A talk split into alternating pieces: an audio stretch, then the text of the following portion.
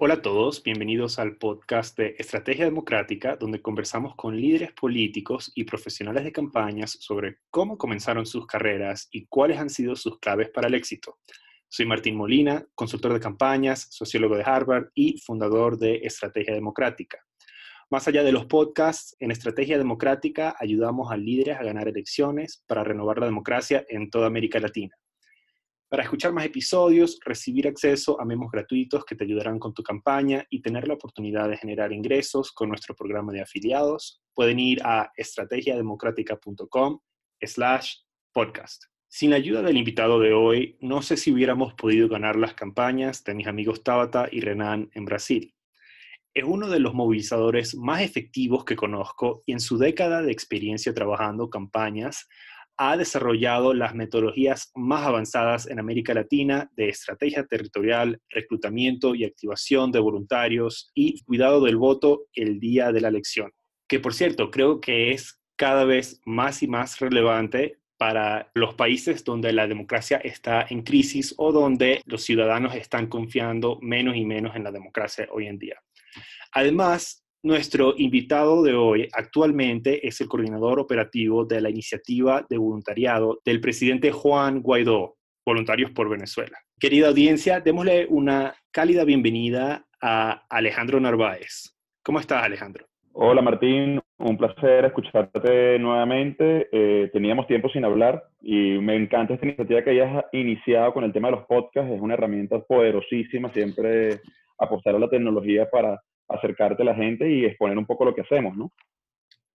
Sí, así es, así es. Estoy muy emocionado porque nuestra audiencia escuche un poco sobre la experiencia que, que, tú has traído a las campañas que hemos trabajado juntos en el pasado y también a otras campañas que, que bueno, que tú has manejado de manera exitosa. Esta iniciativa del podcast es precisamente para que nuestra audiencia pueda aprender directamente de expertos como tú. Entonces, eh, cuéntanos un poco de cómo entraste al mundo en la política. ¿Cómo, ¿Cómo llegaste a ser director de la Oficina de Atención de, al Ciudadano del gobernador Enrique Capriles?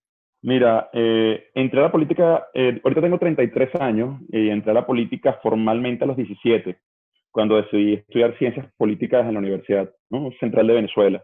Sin embargo, siempre había como un interés previo a esos 17 años de adolescente de, de participar en temas sociales y en participar en temas de liderazgo, ¿no? Creo que había una vena por ahí que, que me llamaba siempre. Y justamente cuando yo ingresé a la universidad fue un año políticamente bastante convulsionado porque eh, estaba todo lo que fue las protestas con respecto a la reforma de la ley educativa y el primer año, mi primer año de universidad fue el paro cívico nacional, no sé si se acuerdan de esa época, año 2002, por, por ahí, ¿no? Entonces, bueno, siempre, hubo, siempre fue como un momento político eh, importante que me, tomó, que me llevó a tomar la decisión de estudiar ciencias políticas y a partir de ahí empezar eh, en esta carrera, ¿no? Ya luego, una vez graduado, eh, no, incluso antes de graduarme, empecé a trabajar con Enrique Capriles, eh, y llegué a ser el director más joven de la gobernación del estado de Miranda. Yo fui director de atención al ciudadano con 23 años. Wow. Esa gestión de Enrique Capriles al frente de la gobernación de Miranda, de las cinco gobernaciones que en ese momento ganó la oposición en Venezuela, era una gerencia de gobierno bastante joven, ¿no? Enrique era el gobernador más joven de Venezuela, el presidente de la, eh, del extinto Congreso más joven de la historia, y él me dio una buena oportunidad. Yo cuando estaba en el movimiento estudiantil para el año 2007, que fue también eh, ampliamente conocido todos los avances y todas las cosas que se hicieron en el año 2007 y que el movimiento estudiantil fue protagonista, yo estaba activo en esa época y llegué a ser consejero universitario en la Universidad Central. En ese momento parece mentira, pero los estudiantes eran, bueno, todavía siguen siendo eh, como uno de los valores más, de, con mayor credibilidad dentro de la opinión pública venezolana, pero en ese momento con medios de comunicación un poco más libres que lo que tenemos ahora, participamos activamente en medios de comunicación. Y en ese momento, una de las personas que era la mano derecha de Enrique a nivel de su asistencia personal y sus comunicaciones, eh, también era periodista. Entonces me había entrevistado varias veces en temas de movimiento estudiantil y ellos estaban buscando en esa época alguien que coordinara la campaña juvenil de Enrique para el Estado Yo al principio, me, ella me propuso eso, tuvimos una reunión muy chévere, pero yo me negué, ¿no? Esa es la, la primera realidad. Primero porque me iba a Estados Unidos a estudiar un, momento, un, poco y segundo porque yo venía, tenía otros compromisos más allá de meterme directamente en un partido, en una política, que no, era lo que quería, pero ese mismo día que me había negado, me presentaron a Enrique Capriles, tuvimos un almuerzo y él terminó convenciéndome de coordinar su campaña juvenil a Miranda. Una vez que ganamos, me invitó a formar parte de su gestión de gobierno. Y yo me gradué el, por decirte, el, un día miércoles y diez días después era director de atención al ciudadano de la gobernación del Estado Miranda. Wow, para estar justo después de la universidad, tremendo trabajo, ¿ah? Fue súper rudo y más porque no tenía experiencia en eso, ¿no? ¿Y qué, qué implicaba tu, tu, rol ahí como director? Mira, las personas que conocen todo el tema de acceso a la información y transparencia de la administración pública saben la importancia de las oficinas de atención a ciudadanos. Las oficinas de atención a ciudadanos son una taquilla gigante en la que a las personas se les simplifica un poco la vida frente a la administración pública, ¿no? Ese monstruo que llamamos administración pública. Entonces, de alguna manera nosotros canalizábamos todos los requerimientos que un ciudadano común tuviera a la gobernación del Estado Miranda hacia las diferentes dependencias y tratábamos de hacerle seguimiento para poderle dar respuesta. Al mismo tiempo, acompañábamos al gobernador Enrique Capriles en todas sus actividades presenciales con un dispositivo de trabajo que implicaba atender a las comunidades en las que él estaba, ¿no? Entonces ahí nosotros tuvimos bastantes eh, aciertos con respecto al tema de atención al público, acceso a la información y herramientas digitales que permitieran hacerle seguimiento a esos requerimientos que la población tenía, ¿no? Pero también, también es un trabajo político impresionante porque estábamos en la calle todo el día. Claro, wow. ¿Y qué, qué, estaban haciendo en la calle todo el día? bueno, en las calles de Miranda eh, me refiero a que de, por lo general, bueno, todo el mundo descansa fines de semana, algún día de la semana. Nosotros los fines de semana eran los días más, más intensos de la, de, actividad del gobernador, porque eran los días que las personas estaban en su casa, ¿no?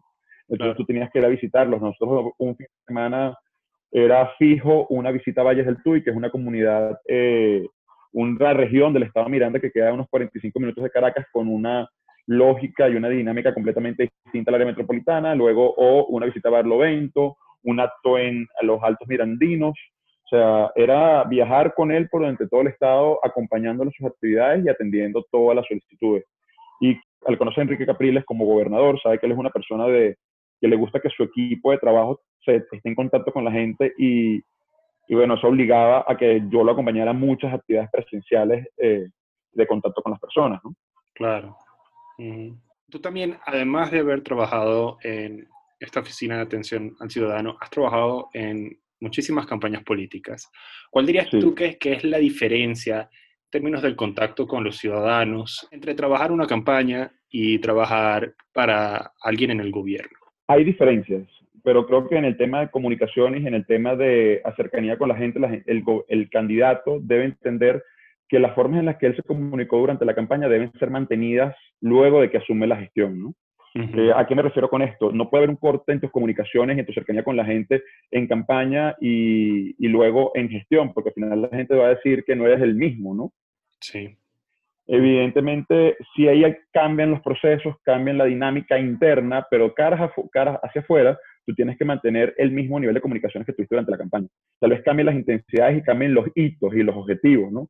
El objetivo de una campaña es ganar la elección, el objetivo de la gestión es mejorar la vida del ciudadano.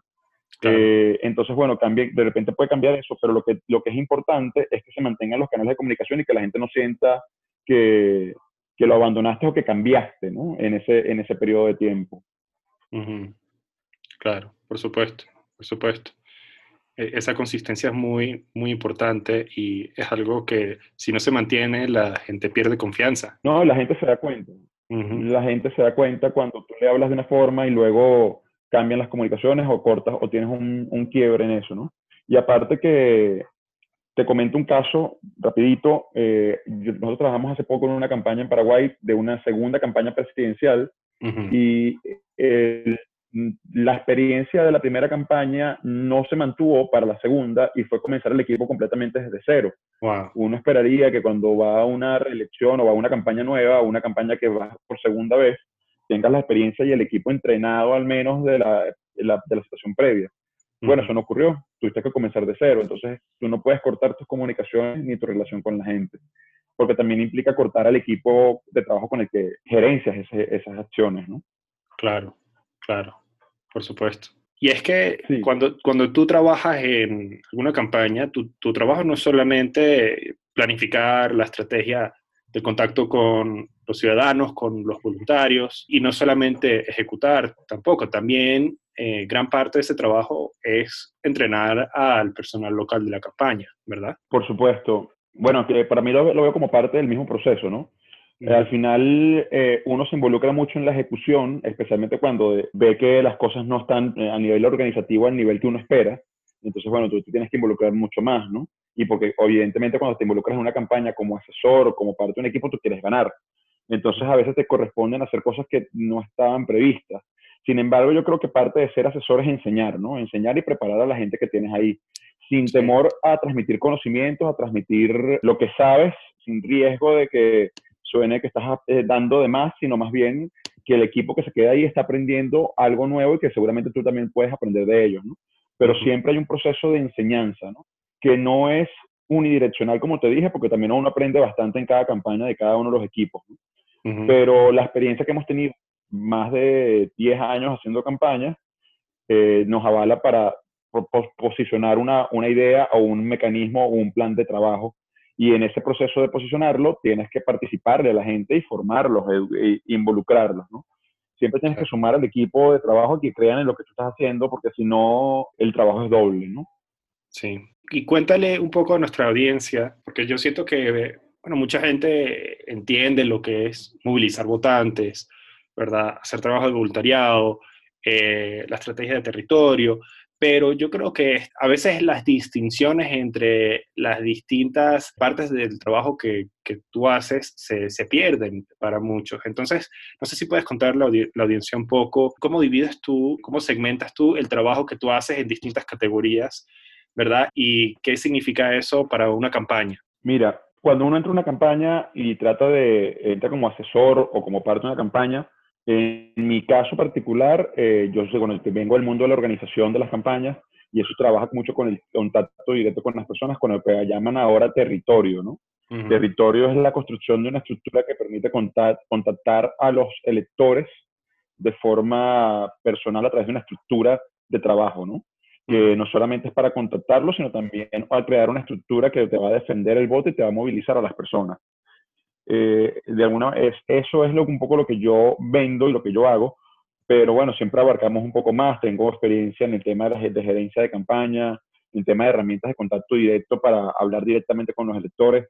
Eh, gestionar, uno siempre termina haciendo de todo, pero bueno, tratando de enfocar y entender que el público en casa necesita que alguien lo toque, ¿no? Entonces, eh, trabajamos estrategias para eso. Finalmente, nuestra experiencia de movilización es una experiencia de, bueno, de, una, de las generaciones más recientes de, los asesores políticos.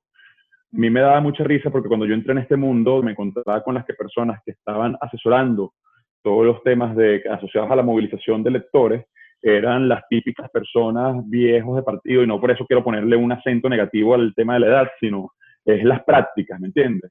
Y en la medida que nosotros nos fuimos involucrando en el proceso de movilización y entendiendo la movilización, eh, vimos que los típicos esquemas tradicionales de un 1 por 10, un talonario, eh, moviliza a dos personas y los carros alrededor del centro de votación es una falsa y es la manera más fácil de gastar dinero. ¿no? El, la verdadera movilización y lo que tu trabajo de movilización realmente eh, tiene que ir con convencer al elector de que él mismo se movilice al centro de votación, que él tenga la motivación para hacerlo y que finalmente tú logres monitorear a través de sistemas tecnológicos que esa persona que tú tocaste, que tú contrataste, que tú eh, durante tu campaña convenciste fue y lo hizo y que nadie que convenciste dejó de hacerlo, ¿no? Pero esos esquemas tradicionales de movilización no funcionan o solo funcionan para casos muy específicos o elecciones muy pequeñas como elecciones primarias elecciones de circunscripciones, en los cuales, bueno, efectivamente, la estructura de un partido o la estructura de un candidato puede movilizar algunas personas, pero estamos, tenemos que tener la claridad de que una elección, eh, en una elección la mayoría de las personas deben movilizarse solas y el reto es ese, ¿no? Y que nosotros los comenzamos a ellos de que en ese proceso de campaña esa persona se movilice.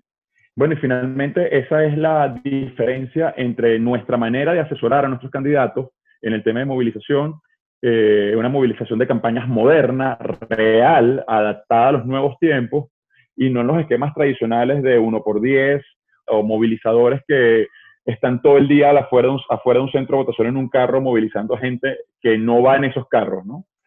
Entonces, ahí es donde nosotros realmente hemos cambiado esa filosofía de movilización y entendemos que movilización es un ejercicio mucho más complejo que montar unos vehículos alrededor de los centros y eso es lo que les ofrecemos, la diferencia que nosotros le ofrecemos a nuestros asesorados y a nuestros candidatos.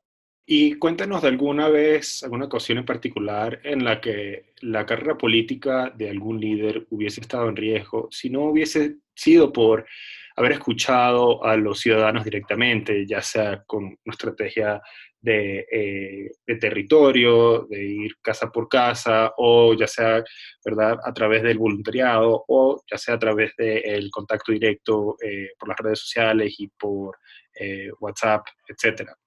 Eh, cuéntanos de una ocasión en la que ese trabajo fue absolutamente clave y de hecho tuvo un impacto significativo en la campaña. A ver, hay varios ejemplos. me gustaría tocar dos ejemplos en particular. Uno, muy recientemente con los acuerdos de paz en Colombia, uno se dio cuenta cómo la opinión pública pensaba de una forma y, dejaron y dejamos de escuchar esas voces de algunos ciudadanos y terminaron imponiéndose en la votación del no. ¿no? Cosa que nadie esperaba. Pero bueno, ahí está el ejemplo de cuando no escuchas, tratas de apagar ciertas voces y no ponerte en contacto para explicarlo, ¿no? Al final yo siento que eh, tú tienes que escuchar directamente a los ciudadanos y también defender tu posición como líder, porque si no, no lo eres, ¿no? Eh, el hecho, eso implica negociar con ellos, exponer, exponer tu posición y convencer. No necesariamente eh, uno confunde escuchar a los ciudadanos con cumplir lo que ellos dicen pero también hay un punto de liderazgo que tienes que tener como político, como persona, que, como gente de cambio para llevar a cabo tu visión. Entonces, en ese proceso de negociación, tú tienes necesariamente que hablar y venderlo y explicarlo muy bien. Y quien no lo explica, no hay manera de, que pueda ganar o que pueda llevar, su causa a buen término. ¿no? Sí. Entonces, el, primer ejemplo fueron los acuerdos de paz. Eh, ¿Tú ibas a mencionar un segundo ejemplo? Sí, el segundo ejemplo de un líder que hubiera puesto su carrera política en riesgo si no hubiese escuchado al ciudadano. Nosotros tenemos actualmente un presidente encargado que se decidió seguir lo que dicta la Constitución, pero también apoyado por los ciudadanos al momento de proclamarse como presidente interino de Venezuela, que es el presidente Juan Guaidó. Sabemos que en ese momento parecía algo inviable, parecía algo fuera de sentido, pero era lo que los ciudadanos reclamaban y lo que las instituciones pedían, ¿no? instituciones legítimamente constituidas como la Asamblea Nacional. Y ahí hubo una sintonía entre lo que la Constitución establecía y lo que los ciudadanos querían, y eso es lo que hizo que una persona que meses atrás era impensable o una persona desconocida se convirtiera en una persona con un nivel de aprobación y de legitimidad por los ciudadanos en las encuestas y en los, y en los sondeos de opinión pública de más del 60% en menos de un mes. Wow. Wow. Entonces, eso es un ejemplo, ¿no? Aparte que la gente que ha seguido el tema de Venezuela sabe que para el año pasado todos los sondeos de opinión hablaban de la desesperanza del venezolano, pero también hablaba de la necesidad de esa, del venezolano de ubicar a un líder, ¿no? Un líder con las características que tiene Juan Guaidó. Y evidentemente, bueno, eh, se alinearon las expectativas de la gente, los deseos de la gente con, un buen, con la persona y el momento, ¿no? Y yo creo que eso va a terminar dando buenos resultados para el bienestar de Venezuela. Por supuesto, ha sido increíble lo que el presidente Guaidó ha logrado en tan pocos meses y sobre todo eh, siendo una figura tan, tan única, siendo una ocasión tan especial que eh, en cualquier otra coyuntura, en cualquier otro entorno, no tendría esa misma legitimidad. Claro, un diputado del Estado Vargas, que había sido precandidato a gobernador en unas primarias, pero no las había logrado ganar él ha venido siendo del Voluntad Popular, que es el tercer partido. O sea, creo que hay una cantidad de condiciones que, que uno las cuenta y, y, parecen difíciles de creer, pero bueno, ahí está y nuevamente las instituciones lo respaldan. Cuando me refiero a las instituciones me refiero a la Constitución porque es legalmente lo que correspondía y los ciudadanos eh, eh, lo deseaban que hubiera esa, esa decisión, que no fue sencilla, no es sencilla estar en los zapatos de él, pero bueno, ahí tú escuchaste a los ciudadanos, seguiste lo que establecía la Constitución y ahí está. En un mes pasaste de ser absolutamente una persona desconocida para los ciudadanos fuera de su estado, para el país, a ser una persona más conocida y respaldada.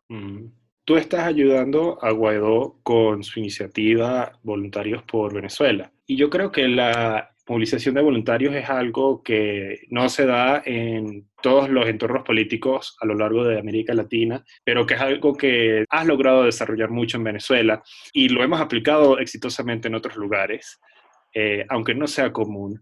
¿Cuál dirías tú que es la clave para movilizar, eh, sobre todo motivar a los electores en ambientes donde la gente no tiene la confianza a los políticos o ni siquiera a sus vecinos? Y tienes que hacer que se involucren y que trabajen gratuitamente para, para el beneficio del país, para mejorar su país. ¿Cómo lo haces? Mira, eh, no es sencillo, pero yo creo que el principal motivador para que los ciudadanos se activen y dejen el letargo es la causa que, que se le presenta, ¿no? ¿A qué me refiero con la causa? La causa no es una persona, no es un individualismo, la causa es el motivo que te convoca. En el caso de Juan Guaidó, el motivo que con el cual convocamos a millones de venezolanos a inscribirse en la red de voluntarios más grande que se ha creado en Venezuela y me atrevo a decir en la región, era el tema de la ayuda humanitaria. Eh, y yo estoy seguro que si hubiera sido otro tema, tal vez no hubiera tenido la misma acogida, pero la ayuda humanitaria es un, tema tan sensible por la crisis que está viviendo los venezolanos que estoy seguro que, que ese era el motivo por lo cual te sientes llamado. Y cuando los ciudadanos sienten que la causa es justa, yo estoy seguro que los motivos no van a faltar para que tú te actives, ¿no? Eh, la desconfianza es normal en los políticos, la desconfianza en el sistema existe, pero el tema más allá de la persona es que la causa realmente sea real y sea justa. Y eso va a convocar gente, porque creo que al final la gente que desea ser parte de algo mayor con, un, con una buena dirección, ¿no? Claro, por supuesto, por supuesto. Eh, ¿Qué tipo de retos has enfrentado en esta iniciativa eh, de Voluntarios por Venezuela? Mira, hay unos retos que ahorita nosotros tenemos un reto bastante mayor, estamos en un fortalecimiento de la organización y de los objetivos de la organización. Para nadie es un secreto lo que pasó el 23 de febrero cuando el régimen de Nicolás Maduro no dejó entrar la ayuda humanitaria a Venezuela y el objetivo principal del voluntariado era hacer eh, esa red de distribución para llegar a las personas y las poblaciones vulnerables, que se necesitaban y que estaban ubicadas por miles de ONGs y que han hecho trabajo humanitario casi que escondidas durante estos años.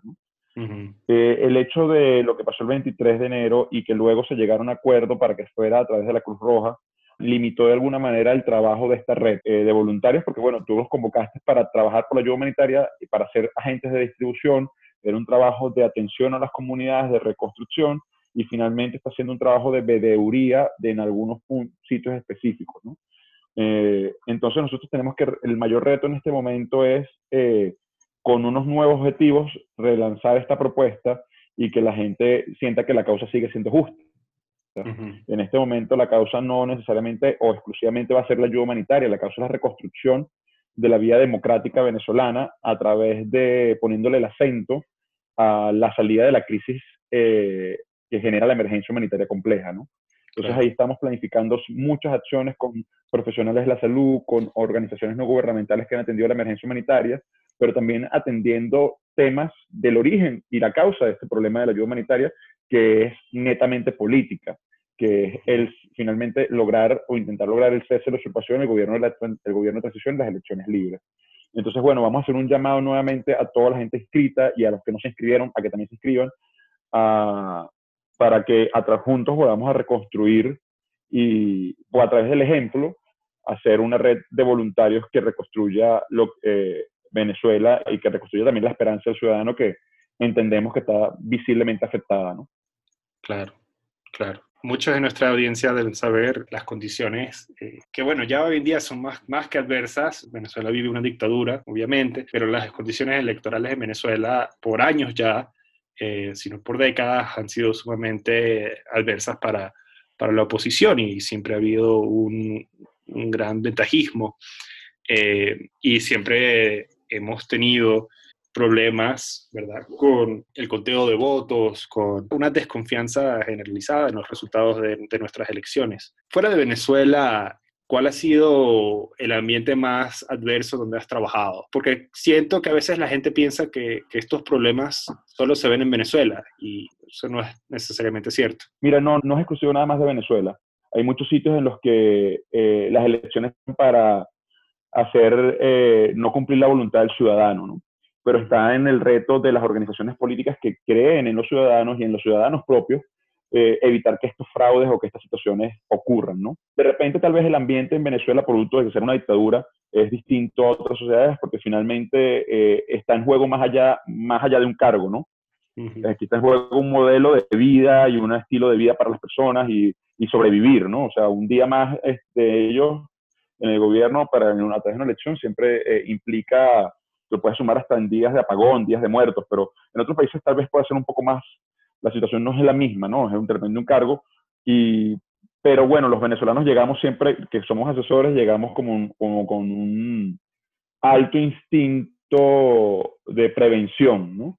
Siempre es preferible prevenir que lamentar en una elección, entonces bueno, tenemos como mucha eh, desconfianza en los sistemas y por eso, bueno, somos tan buenos a la hora de montar un control electoral, a la hora de, formar a los movilizadores, a la hora de formar a los testigos eh, y a la hora de generar sistemas para garantizar que la voluntad de los ciudadanos sea la que verdaderamente se expresó el día de la elección y no sea otra. ¿no? Entonces, bueno, ahí tenemos bastante experiencia producto de la vivencia que hemos tenido acá, ¿no? Claro, claro. ¿Y nos puedes dar algún ejemplo de algún país en particular, alguna elección fuera de Venezuela Sí, bueno, en el caso de Dominicana, nosotros trabajamos una elección donde ganó el presidente Danilo eh, por el PLD de la última elección. Los dominicanos recordarán que al día siguiente había gente quemando las papeletas de, los centros electorales reclamando quiénes habían dado los resultados o no. Y ahí el tema más allá de la desconfianza en el árbitro o que se quisieran robar la elección, era que el propio sistema que estaba estableciendo el ente regulador de las elecciones era totalmente ineficiente a la hora del conteo de votos, ¿no? Entonces eso generaba mucha incertidumbre. Eh, el proceso era muy, muy lento, a pesar que era un proceso digitalizado de escaneo de actas. Y finalmente, bueno, eh, esa espera incentivó que los candidatos se desesperaran y las poblaciones se desesperaban sospechando fraudes en algunos sitios. ¿no? Entonces lo bueno fue que nosotros logramos, en el caso de las candidaturas que trabajamos, montar un sistema de monitoreo durante el día de la elección y durante el proceso de contabilización de los votos que nos permitió tener los resultados antes que el ente electoral, ¿no? De nuestra elección en particular. Entonces, bueno, ahí nosotros podíamos demostrar que habíamos ganado, pudimos eh, tranquilizar a los candidatos, pero no fue así con los candidatos de las circunscripciones vecinas, ¿no? Entonces veíamos cómo la gente se personaba, los ciudadanos de los derechos se personaba en las circunscripciones, en los tribunales electorales, reclamando su derecho y reclamando los resultados porque, bueno, desconfían del árbitro. Entonces, es un ejemplo que tengo reciente y que lo voy a recordar porque uno se queja del sistema electoral venezolano eh, con todas las razones, pero uno cuando va a otros lugares también ve las fallas y observa las fallas de otros sistemas electorales más a nivel técnico, ¿no? Entonces uno está muy pendiente de eso. Claro, completamente, completamente. Eh, de hecho, yo creo que en estos momentos muchos países viven momentos en los que puede haber una gran desconfianza en, el sistema electoral, momentos ya sea de cambio o, de crisis para la democracia. Eh, si queremos mantener la fe en este sistema, creo que cada vez es más importante proteger el voto. Y bueno, obviamente tú sabes bastante de eso. ¿Cuáles son las trampas más comunes que has visto usadas en distintos países a la hora del conteo del voto? Los fraudes. Mira, más allá del fraude, yo te puedo decir que cuando no tienes testigos en mesa, en, y testigos ciudadanos y testigos de cada una de las organizaciones políticas, cualquier cosa puede suceder, ¿no? O sea, yo creo que uno no se especializa en, no quiero, no quiero poner el énfasis en la trampa, sino poner el énfasis en el tema de asegurarse que lo que diga el ciudadano haya sido lo que efectivamente se refleje en el resultado. Pero eh, la única manera de que eso pase, ahí, pase así es que la gente participe, en primer lugar, y segundo, aparte de participar, que todas las organizaciones formen a sus testigos y los tengan en mesa. Cuando eso no ocurre, bueno, tenemos miles de casos que, que, podemos comentar, ¿no? Elecciones que se pierden por 100 votos, 200 votos por 5 votos, gente que tiene que esperar semanas para saber si fue proclamado o no, cosas que puede solventar teniendo todo un equipo electoral en cada una de las mesas y en los lugares vulnerables. Yo quiero aclarar eso, que eso sea algo, algo que, que nosotros trabajamos eh, en las elecciones de Ecuador, en las últimas elecciones presidenciales, estábamos apoyando a unos candidatos de la lista nacional para la Asamblea Nacional y que iban en la alianza Creo Suma. Y una de las discusiones que tuvimos con el equipo electoral del que en ese momento candidato Lazo es que ellos buscaban los testigos donde había más votos. Yo les decía, mira, no, tu ingeniería electoral te tiene que indicar que tú tienes que fortalecer tu estrategia electoral y tu defensa del voto en los sitios donde probablemente tú salgas peor. ¿Ok? Y eso es algo que ellos no entendían. Para ellos hay que, bueno, el 80% de los votos están en, en, tales zonas, bueno, el 80% de los testigos van a salir de ahí. Y bueno, finalmente el casi no pasa segunda vuelta. Y en segunda vuelta, bueno, las alianzas no le permitieron ser presidente. El presidente es Lenín Moreno. Pero casi pierde la, el pasar a segunda vuelta, a Guillermo Lazo. Y eso, y en parte del análisis que yo hice era por los temas de, de, no haber puesto, a no haber entendido la, la, ingeniería electoral correctamente para tú poner los esfuerzos donde corresponden. Eh, y eso es algo también que tiene que ver con la efectividad de tu trabajo, con la efectividad de tus asesores, con los criterios con los que se maneja el control electoral y que tienes que serlo siempre basado en números y en, y en datos factibles y verificables. ¿no? Siempre hay que hacer un estudio que te ayude a entender y que te formule una teoría con respecto al comportamiento electoral de esa elección y trabajar en base a esos escenarios. ¿no? Recordemos que, por ejemplo, siempre para el día de la elección tú tienes que prever eh, si vas a ganar como si, vas, como si fueras a perder. Pero entonces todos nos preparamos para ganar, pero si perdemos también tenemos que prepararnos para saber por cuánto perdimos. ¿no?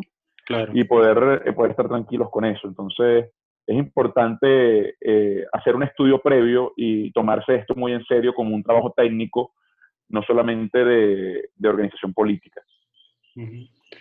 Tú mencionaste la importancia del énfasis en los sectores vulnerables. Eh, y por vulnerables te refieres no solamente a, digamos, vulnerables electoralmente para, para el candidato, ¿verdad? No solamente los lugares más débiles para el, el, candidato, pero también vulnerables en términos económicos, sectores populares, ¿no? Todas las campañas son distintas, ¿no? Y cuando digo sectores vulnerables, puede tener un significado por una campaña como, y para otra un significado completamente opuesto, ¿no? Eh, ¿a qué me, cuando nosotros trabajamos en una campaña, lo primero que le pedimos al candidato y a su equipo de campaña es información electoral preexistente. A través de esa información electoral preexistente, tú empiezas a construir una teoría de cómo puede ser el comportamiento electoral. Esa información electoral preexistente me refiero a datos históricos de comportamientos electorales, resultados electorales, toda esa información estadística que, te, que en la medida que vayas teniendo más, más robusta y más seguridad tienes a la hora de establecer un camino para andar, ¿no? Tú cuando tengas esa información, tú vas a saber si tienes o no tienes sectores vulnerables, o si tienes sectores en los cuales eh, sabes que vas a ganar o sabes que vas a perder. Eh, la estrategia electoral tiene que ir eh, organizada en base a un estudio que tú hagas previo, que luego tienes que cruzarlo con sondeos de opinión, con herramientas más modernas, pero siempre tienes que partir de un elemento de estudio del territorio. Y eso es algo que siempre le pedimos al candidato, que realmente termina siendo una de las herramientas más económicas para empezar a trabajar cualquier campaña, porque bueno, puede ser mucho, eh, porque es la recolección de información y a partir de ahí empezar a, a, jugar con los números que tú estás viendo y empezar a hacer mapeos de, de, tu elección y bueno, y empezar a establecer si tienes sitios vulnerables, si tienes sitios que sabes que vas a ganar, si tienes sitios en los cuales tienes que maximizar tus esfuerzos y tus recursos, porque bueno, estás a punto de ganarlos, pero si no haces ese esfuerzo adicional, no lo haces y te cuesta la elección. Eso es parte de lo que un asesor con criterio técnico y no solamente el criterio político les va a decir que hagan, ¿no? Y que tienen que escucharlo.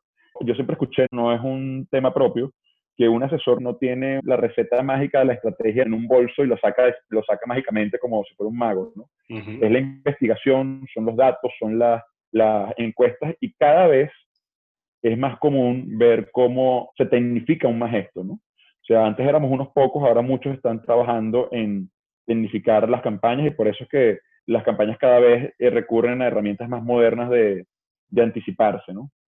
Lo importante ahí es ir contando con la información y tener la cultura de, y el interés de utilizar la información para guiar tu estrategia. Claro, claro. Sí, efectivamente. Lo que dices sobre los consultores no siendo magos es absolutamente clave y cierto. Y yo creo que también hay mucha gente que, que efectivamente se vende como magos, pero, pero no necesariamente lo son. ¿Cuáles son los peores consejos políticos que, que has escuchado en tu carrera? ¿En qué han resultado? Mira, no tengo uno en particular, yo siempre creo que el peor consejo político que le puedes decir a una persona es que mienta, ¿no? Sí. En general, cuando tiene algún problema, o sea, mentir siempre, siempre es el peor consejo porque finalmente eh, tu, toda tu estrategia y todo lo que es un candidato se basa en su credibilidad, ¿no? Eh, pero aparte de mentir, eh, justamente con lo que comentabas de sacar la estrategia de, una caja de Pandora que nadie sabe, eh, que he visto muchos asesores así que realmente son magos de la palabra pero, y magos de la venta, pero no tienen un criterio técnico, es tratar de sacar una estrategia sin escuchar la investigación, sin haber tenido los números previos. Entonces, bueno, ahí hay unas fallas enormes, ¿no? He visto campañas, no he trabajado directamente en ninguna de ellas, pero sí he visto campañas en las cuales la publicidad trata de comerse a los números y se ve que trabajaron sin haber hecho estudios de opinión, a ver, sin haber hecho estudios, investigaciones de opinión pública, sin haber hecho nada, sino que, bueno, les pareció que publicitariamente era lo correcto y se lanzaron por esa vía. Y lamentablemente, eh, aquí no estamos vendiendo una plancha, estamos vendiendo una causa, estamos vendiendo un proyecto, estamos vendiendo un candidato.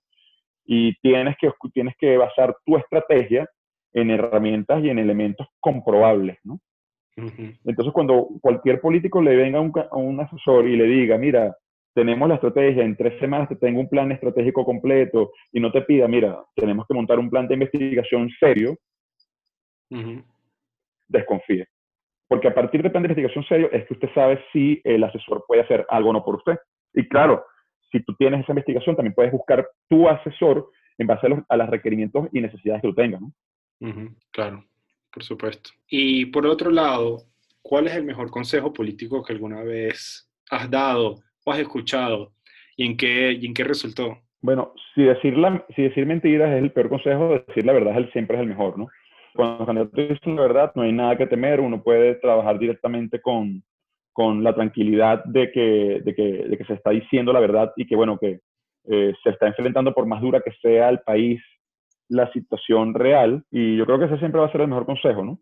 Y el otro mejor consejo que pueden hacer es que contraten a, un asesor que, que, trabaje con elementos verificables y que, bueno, que no sucumba a, a las presiones de, de, las respuestas rápidas por darlas, ¿no? Tú ya llevas varios años en, en la política, uh, trabajando campañas. ¿Cuál es el libro que más ha formado tu modo de operar en la vida y en la política? ¿Y qué libro le recomendarías a alguien que quiere dedicarse a la política y apenas está comenzando? Mira, justamente relacionado con la pregunta anterior que me decía, que te decía, que lo más importante siempre es decir la verdad eh, para un político, para tu causa, para lo que vayas a hacer, lo que vayas a vender. Eh, mi libro eh, favorito, o bueno, desde hace años, es 1984 de George Orwell. No sé si es un libro para recomendar a la persona que se está iniciando en política porque es un libro, una obra bastante fuerte, ¿no? Fuerte pero real. Pero cuando hablo con el tema de relación con la pregunta anterior es porque finalmente para mí 1984 eh, es una, eh, es una obra que trata sobre el pensamiento crítico, ¿no? Claro. ¿Sabes? Eh, no quedarte con las verdades que te dicen, sino preguntar, indagar, investigar, retar a lo que te están diciendo, ¿no? Entonces, bueno, eh, creería que ese es mi libro, ese es mi libro favorito. Y es un libro absolutamente actual. Eh, yo no lo diría, mucha gente dice que era un libro premonitorio, yo no diría que era premonitorio, sino una advertencia, ¿no? Y me agrada nuevamente por el tema de que todo lo que subyace a esa obra es que la gente piense de manera crítica todo el tiempo, ¿no? Y ese es el reto que nosotros tenemos, no presentarles, eh, no hacer recetas fáciles para las campañas, no vender campañas en las que nosotros estemos por sentado lo que el público opine, lo que la gente opine, sino que realmente hagamos campañas con contenido, con sustento, con factores verificables, que la gente sepa que pueda criticarnos y que nosotros podamos dar una respuesta. Por supuesto, por supuesto. 1984 definitivamente es un clásico.